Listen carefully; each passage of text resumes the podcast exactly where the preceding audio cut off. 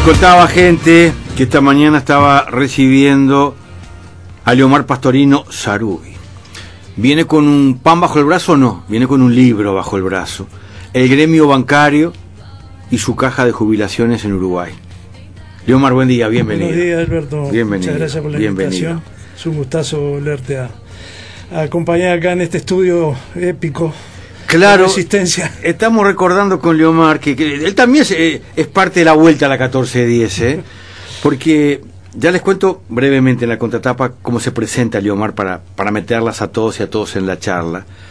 Pero con Leomar me estaba recordando en el 2002, tuvimos el honor con la banda viajera de Amariando, estar en Cuba en momentos de la ruptura de relaciones con, con, con Uruguay, con Valle, todo. ¿Qué, qué, qué momento aquel, eh? sí, Y transmitimos en vivo, o sea que salimos Sí, por sí. la 1410, El 3 de, salió Leomar. el 3 de mayo. El 3 de mayo del 2002, claro, mira. Sí, sí. Qué recuerdo. Cuando acá estaban despidiendo al embajador, ¿no? Es una caravana. Acá el estaban despidiéndolo, sí. Sí, Estábamos allá nosotros y tú dando testimonio también sí, sí. en aquella transmisión que hicimos de la isla. Mirá. Pa. Bueno, o sea que bienvenido a casa. entonces. Bueno, muchas gracias, y estuvimos acá más cerca en el tiempo cuando la reforma de la caja bancaria. Exactamente, 2007, 2008 más o menos. Este, ahí estabas tú, bueno, Sí, yo, claro, yo estaba de presidente, ¿no? Decir, del Consejo Honorario en representación del Poder Ejecutivo, o sea, los dos, los dos primeros gobiernos del Frente Amplio. Me permito contarles y, y meterlos en, en- en- en ficha. Eh, Leomar Pastorino nació en Montevideo, 1948, casado y con dos hijos. Ingresó a la Caja de Jubilaciones Bancarias en 1964, integrando en varias oportunidades el Consejo Directivo Autónomo del personal perteneciente a EVO. En dictadura fue secuestrado por razones políticas en 1974 permaneció detenido hasta 1980.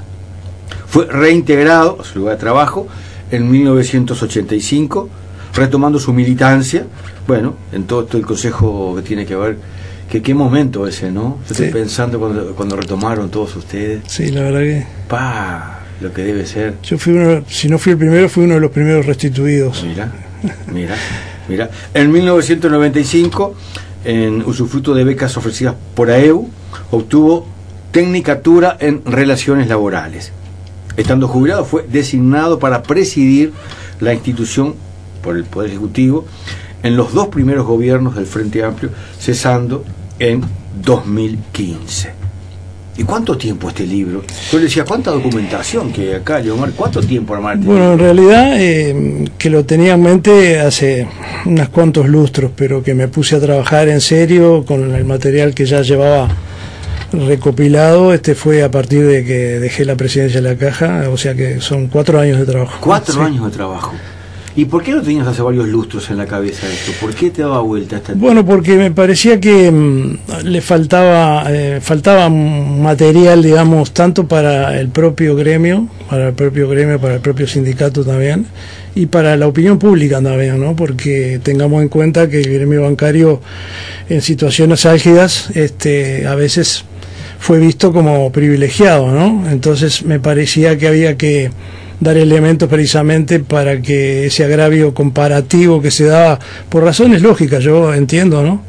Este, es obvio que todos saben que eh, el gremio bancario siempre logró conquistas a través de la, de la Asociación de Empleados Bancarios, eh, siendo un gremio, un sindicato único y nacional, eh, muy fuerte, con mucho prestigio, y evidentemente que al resto de la sociedad muchas veces se, se lo percibe, ¿no? Pero también hay que tener en cuenta que ese nivel de ingresos que el gremio consiguió fue con lucha, ¿no? Con mucha participación, con mucho diálogo, con mucha unidad.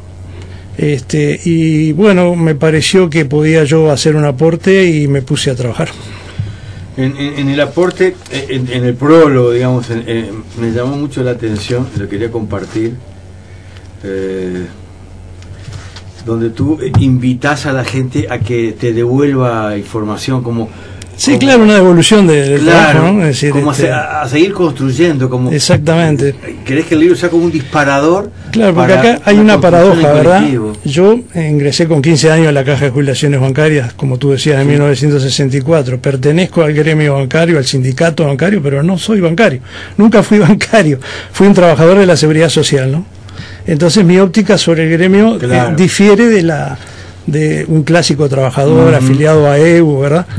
Este, Y quisiste remontarte a- al comienzo de toda esta historia. Seguro, Eso me porque llamó la hay atención también. ¿Por qué? Porque podías haber arrancado en los 70, eh, después del Congreso del Pueblo, ¿no? pero fuiste al comienzo de los comienzos. Sí. Contá dónde arranca esto que adelanto, ¿eh?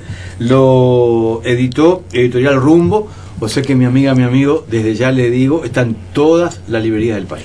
Pareció importante eh, a- a- para, digamos, llegar al, al- al- al núcleo de mi, de mi interés principal, que era la seguridad social en, en el gremio bancario, Sí. hacer una génesis, un introito, digamos, de, de los antecedentes, no solo de protección social y de seguridad social en el Uruguay, que se remonta a la época de los libertadores, allá en la década de 1820, 1830, sino también eh, los inicios también de lo que se puede considerar el inicio de la, de la actividad financiera bancaria en Uruguay, que es un poco posterior, ¿no? Es decir, no es que no hubiera antes actividad financiera, pero digo, con con estatus de banco, digamos, a partir de 1850, con, con el Banco de Maguá y algunos otros bancos, ¿no? Me pareció importante hacer ese introito tanto en lo que tiene que ver con, con el desarrollo en el Uruguay, en la joven república, digamos, oriental del Claro, Uruguay, claro. sobre protección, que derivó después eh, en seguridad social. Eh, y bueno, y, a partir de ahí también la actividad bancaria y seguir el desarrollo hasta lo que fueron las primeras manifesta- manifestaciones de los bancarios de, de- de actividades, digamos, que fueron primero deportivas, ¿no? Eh, la, la Federación Bancaria de Deporte se crea en 1917, pero tiene antecedentes también de intentos de formación. Qué Este, interesante eso. Yo, le- esa parte de tu libro me recordó lo que pasa en La Teja con la cantidad de asociaciones que hay deportivas. exacto. Lo que pasa con muchos de los clubes de primera A y de, la- de- de nuestra B, Sí, sí. que sus camisetas representan ideas, eh, proyectos, eh, sí, sueños.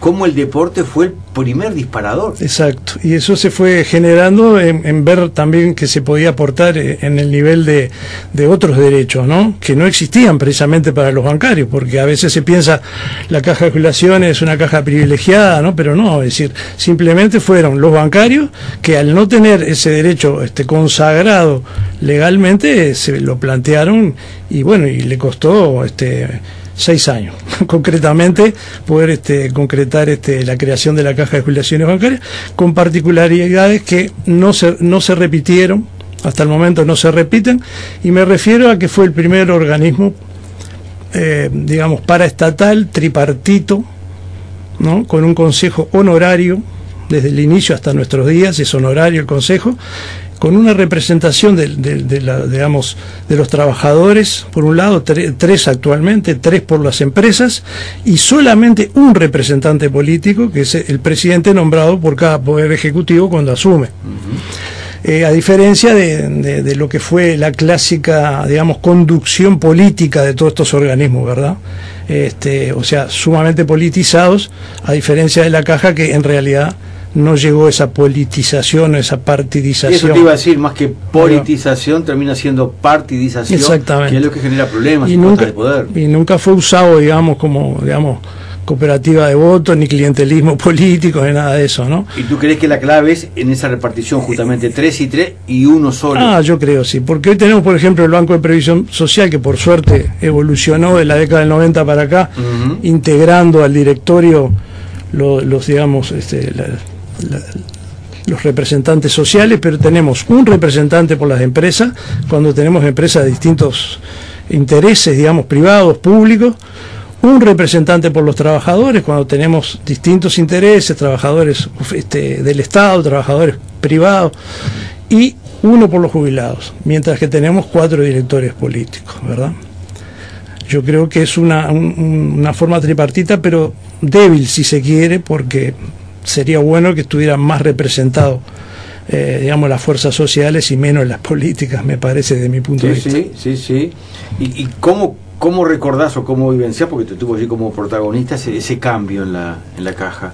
La reforma. Sí, porque fue un momento difícil. Bueno, a, a ver, eh, la caja bancaria hubiera necesitado, su primera reforma fue en 1943, que también llevó siete años de, de, de- de- de lucha, digamos, en el. Parlamento para poderla reformar. En la década del 70 ya había algunos pronósticos, porque la, la caja estaba obligada a estudios actuariales, hubiera sido necesaria una reforma ya en ese momento. Pero bueno, recordemos la década del 70, conflictiva, yo creo que inclusive a la Asociación de Bancarios, si se le hubiera planteado la necesidad, se hubiera negado por las dificultades que había de despidos, de, de bancos fundidos, etcétera, ¿no? Luego vino la dictadura, que fue intervenida la caja, ¿verdad? Ese, el Consejo Honorario perdió sus facultades y fue intervenida por el Poder Ejecutivo. Eh, o sea que pasó ese periodo, luego se le aplicó el acto 9, que alguna, paradójicamente, desde el punto de vista financiero, amortiguó la caída de, la, propia estabilidad de la caja, hasta que en el año 85 se retoma eh, el Consejo Honorario, es, re- es recuperado, y ahí el Consejo ve que es necesario impulsar una reforma en la caja. En el 86 se plantea la primera reforma, Pero había resistencias. Bueno, Como- había, como sí, todo cambia, pues. ahí va, o sea, había por supuesto resistencia, pero eh, era, digamos, no había no había falta de, de responsabilidad en ver que era necesaria una reforma. Entonces en 1986 se plantea, porque ¿qué pasaba? El campo afiliatorio de la caja se había modificado mucho con la ley de intermediación financiera, Mm. pero todas esas empresas que fueron definidas de intermediación financiera, las nuevas, digamos, no, eh, no hubo la, la correspondiente afiliación a caja bancaria, siguieron aportando al Banco de Previsión Social.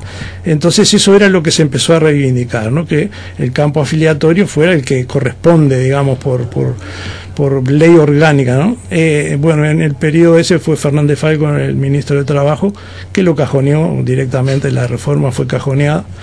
Luego hubo otros intentos de, que en 1995 fructificó, digamos, se, ingresaron a la caja las compañías de seguro, las cooperativas de ahorro y crédito, un poco corrigiendo el campo afiliatorio. Eh, y después con la ley, este, la ley 6713 que crea el sistema mixto de, seguridad social, el capítulo primero habla de que las cajas paraestatales y los servicios militares y policiales deberían ser ajustados al régimen general. Bueno, eh, la caja siguió intentando reformas, aportando reformas, eh, hasta que en 2001 se logra eh, poder elevar al Poder Ejecutivo con, con la participación del presidente, en ese momento Yamandú Delía, eh, que representaba el Poder Ejecutivo de Valle, y se, con la abstención o, de, la, de los, eh, digamos, los representantes de las empresas, se logra elevar en diciembre del 2001 una nueva propuesta de reforma. Eso provoca la destitución de- del presidente eh, porque de alguna forma no, no, estaba alineado, digamos, con el Poder Ejecutivo, eh, porque había intereses en que la caja eh, era un mal ejemplo por ser un buen ejemplo, ¿verdad? De administración y de, de eficiencia, digamos, en, sus, en su administración. Eh, y bueno, finalmente eh, viene la crisis bancaria el 2002, la situación empeora muchísimo, no hay forma de, bueno, en la, en la ley de que se logra formar un seguro de paro para los 3.000 trabajadores de los cuatro bancos fundidos que quedaron, digo, que administró la caja bancaria. Suena fuerte, pero hay muchas, nos olvidamos a veces. Cuatro bancos fundidos. 3.000 trabajadores en la calle. 3.000 trabajadores sin laburo. Ahí está. Eh, Esto pasó ayer más. ¿eh? Por eso digo, el privilegio del, del gremio o del sindicato no, no era tal, ¿no? O sea, se luchó arduamente, se creó un seguro de paro que no existía para los trabajadores bancarios, financiado en parte por, por rentas, eh, rentas generales, pero en parte con un aporte de todos los afiliados a la caja bancaria, jubilados y en actividad.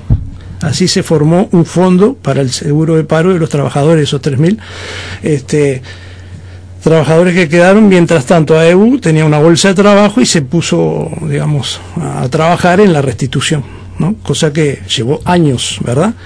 Ahí hubo un aporte complementario de los bancos, se le obligó también a los bancos a hacer un aporte complementario precisamente porque si no la caja no resistía.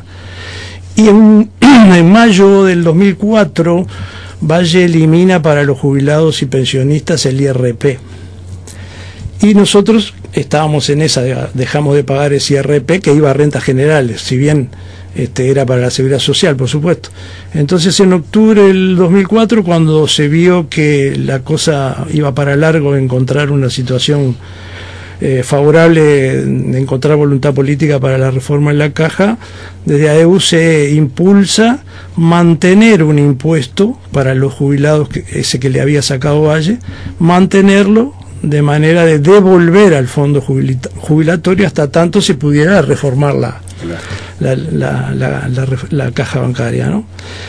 Y así que este, a partir de mayo del 2004, los jubilados eh, y pensionistas de determinado nivel hacia arriba, porque realmente eso es, es una realidad que no hay por qué ocultarla, había jubilaciones muy elevadas, entonces hubo eh, una, una, digamos, como le llamo yo, un, digamos, eh, además de la solidaridad intergeneracional, intrageneracional hacia adentro mismo en la caja, para, digamos, este, tratar de amortiguar hasta que se hubiera voluntad política.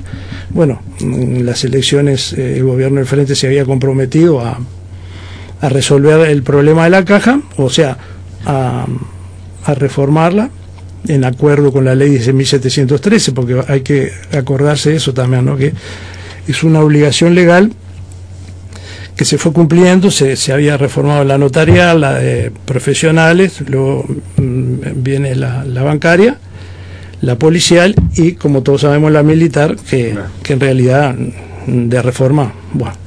Ya que no, no la, la, la, palabra solidaridad, hay dos, dos capítulos aquí en, en, en, el libro que te pido una breve referencia. Uno es eh, el gremio bancario solidario con otros gremios, eh, solidario Exacto. con la resistencia, y otro es eh, cómo emerge la cooperativa bancaria. También, en el año 32, precisamente, por una por un proyecto de, eh, del de un integrante, de un presidente de la caja bancaria, ¿no? que logra, es decir, impulsar la cooperativa este, de consumo este, de los trabajadores bancarios, que existe hasta el momento de hoy con muchas dificultades, pero bueno. Este, un logro en su momento. Exactamente. ¿no? Y bueno, y después en el 32 fue la cooperativa y en el 42 la, la asociación, se crea la asociación de bancarios, ¿verdad? Con bancarios de, todo lo, de todos los niveles, ¿verdad?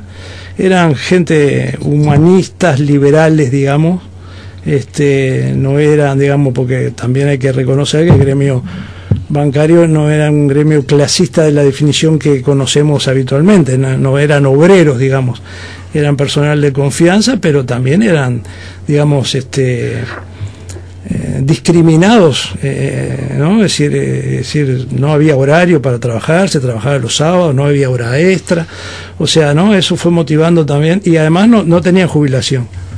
Este, Después viene, bueno, eh, me había quedado un poco en el, en el periodo justo de, de, de, de la reforma de la caja que ah, tú sí, me preguntaste. Sí, sí, sí, este, y bueno, ahí hubo una gran movilización, fue muy, muy arduo con el Poder Ejecutivo, mm. Eh, digamos. Muy tenso por momentos. Muy tenso, claro. Este, hubo precisamente lo que yo te decía, hubo un, un agravio comparativo hacia el gremio desde de, de todas las tiendas este, sin exclusiones políticas y también empresariales, por supuesto, ¿no? Pero los, la, las críticas del lado empresarial era más bien porque temían que con la in, el ingreso a la caja bancaria de esas empresas también los trabajadores iban a tener derecho a estar a EU y en realidad las empresas lo que más le temen es a EU, le temían es a EU. ¿no? Uh -huh. Después quedó demostrado que más allá de, de, esto, es decir, el gremio avanzó sobre todo el sistema, el sindicato avanzó sobre todo el sistema eh, financiero y logró este, crear este, comités de base en muchas empresas que inclusive hasta el día de hoy no están todavía en la caja bancaria, pero pero son del sistema financiero. ¿no? Y bueno, ahí fue entonces que con la gravedad, de, bueno, los primeros problemas que tuvo el frente obviamente no iban a ser arreglar el problema en la caja bancaria, ¿verdad? Por eso 2005 empezó con todo lo que ya sabemos, ¿no? Es decir, tratando de atender realmente las necesidades que la crisis había dejado, no en el gremio, sino en el país. Y bueno, allá por 2007 se empezó a generar una propuesta eh, y bueno, se fue trabajando y eh, las conclusiones llevan a que en octubre de 2008 se reforma la caja. Un hecho a destacar es que acá todos los, sectores eh, contribuimos a, esta reforma. ¿no? Por ejemplo, este impuesto que yo decía que desde el 2004 eh, voluntariamente se impulsó desde el sindicato para que devolviera al fondo jubilatorio este, un aporte, digamos, de las jubilaciones más, más altas, tuvo que quedar, no se pudo retirar ya, de tan grave que era la situación. Pero ¿qué pasaba? También ya se pagaba el jazz que nos abarcaba a todos los jubilados bancarios también.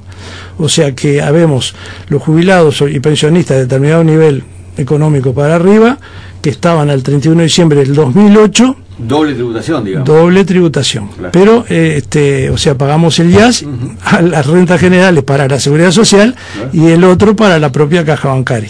Hay un aporte del Estado en esta solución también ínfimo, mínimo, eh, y después los trabajadores en actividad se jubilan ahora en otras condiciones, ¿verdad? Eh, no tan ventajosas como las que tuvimos nosotros antes de, esta ley. Pero este, ellos no pagan eh, doble tributación, solo pagan el IAS, ¿verdad? Y bueno, ahí fuimos saliendo, se, se pudo aprobar una ley que, que funciona hasta el día de hoy como un mecanismo de relojería. por eso Mm, nosotros también ya un poco estamos preocupados porque suenan tambores de reforma de seguridad social donde también hablan de, que la caja bancaria debe volver a reformarse. Yo no digo que no haya que estudiar algunos aspectos que tienen más, más que ver con el mundo del trabajo, de, de, los puestos de trabajo, con la tecnología, en ese aspecto podría ser, pero en realidad sería un error tocar esta ley porque está funcionando de maravillas a 11 años de su aplicación. ¿Y temes que se pueda querer tocar? Ah, sí. Ah, sí, sí. Sí, sí, los otros días ya escuchábamos al ministro de Economía eh, que le preguntaron sobre si había que volver a tocar la caja militar. Dijeron, sí, sí, la caja militar y las otras también, la bancaria. O sea que en realidad este, habrá que verlo en su momento, obviamente no. Habrá que escuchar este, y hay fundamentos para indicar que esto eh, eh, fue una buena solución y bueno, yo creo que como tantas otras materias, eh, la seguridad social debe ser eh, revisada permanentemente, ¿verdad? Para irla ajustando a las, a las realidades. Eso es evidente que hay que hacerlo, ¿no? Me este, complacerán y valoraré las devoluciones a este desvelo. Esta era la frase que decía más temprano, me pareció muy especial, muy particular, porque esto es construir la historia permanentemente, no darla nunca por terminado en ningún tema. Y abrir debate, ¿no? Abrir debate, claro. Abrir debate porque, digo, en, definitiva, yo creo que, te digo, en esta y otras materias siempre lo que escasea es el debate, ¿no?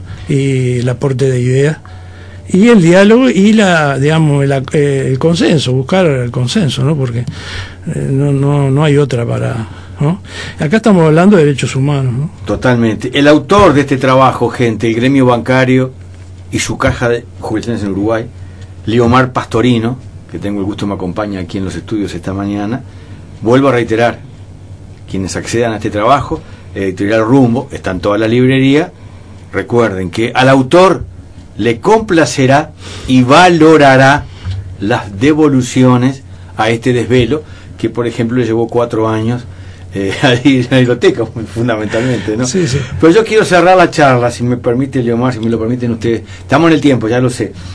Eh, hay muchas cosas que tienen que ver con los bancarios, desde el, gremio bancario, desde la sede de AEU, que tiene que ver con otros gremios, que tiene que ver con puentes solidarios, que tiene que ver con llamitas de resistencia que en ese lugar se encendieron. Si te pido una, que te parezca de pa, esta, qué, qué bueno cuando hicimos esto, qué bueno cuando pasó esto, en cualquier época. Claro, tú recordás que fue el único, la única sede sindical que permaneció abierta. Por ejemplo. Y se arrepintieron porque habían calculado los, represores que había un tránsito de 2.000 personas diariamente, estaba Cinemateca ahí ah, también. Y una definición de un jerarca de aquella época fue debíamos haberla cerrado, ¿verdad? Y bueno, ahí cuando el tema de las asociaciones profesionales, que se fue creando el PIT, era sede donde se hacían las asambleas profesionales, no solo de los bancos. ¿no? En el caso mío, que yo estaba destituido, que pertenecía al gremio metalúrgico, este, formamos ahí la asociación profesional con el doctor Batalla, porque había que tener una asistencia una asistencia este, legal para ello. Luego en octubre nosotros eh, a través de todas las asociaciones profesionales metalúrgicas formamos la ProUNRA, porque la UNRA todos recordarán que también eh, bueno su sede estaba ocupada por la comisaría número 12, todos sus dirigentes estaban, este, si no estaban presos, estaban exiliados o funcionaban clandestinamente acá en el Uruguay, ¿no? Yo cuando entré a la UNRA, cuando la, estábamos en la tente, cuando se la, se la devuelve al gremio, el ver allí los barrotes de, las celdas en una sede sindical. Los disparates que pasaron este Bueno, y ahí mismo, eh, en el 30 de octubre del 83, eh, la ProUnra hizo una jornada de evaluación. Eh, lo hicimos en el gimnasio de AEU, por eso también digo lo que tú planteabas, ¿no? Este, todo esto está también recogido en el libro. hay muchos este, y bueno, como esto tampoco había sido recogido en algunas publicaciones, inclusive la historia oficial de, los metalúrgicos no lo, no lo recogía, me pareció como había yo sido protagonista de esto y, no corrimos pocos riesgos en eso. Como te decía, el 30 de, octubre del 83 hicimos, reunimos unos 400 trabajadores en el gimnasio y hicimos una proclama reclamando la libertad de Pietrarroya, que en ese momento tenía problemas de salud, la devolución del local. Rosario Pietrarroya Exacto. tenía problemas de Este, con quien compartí prisión también en el penal, en una barraca. Este, y digo, eh, era, era, era, convergían de todos lados en AEBU, ¿no? Y también servía para formar parejas.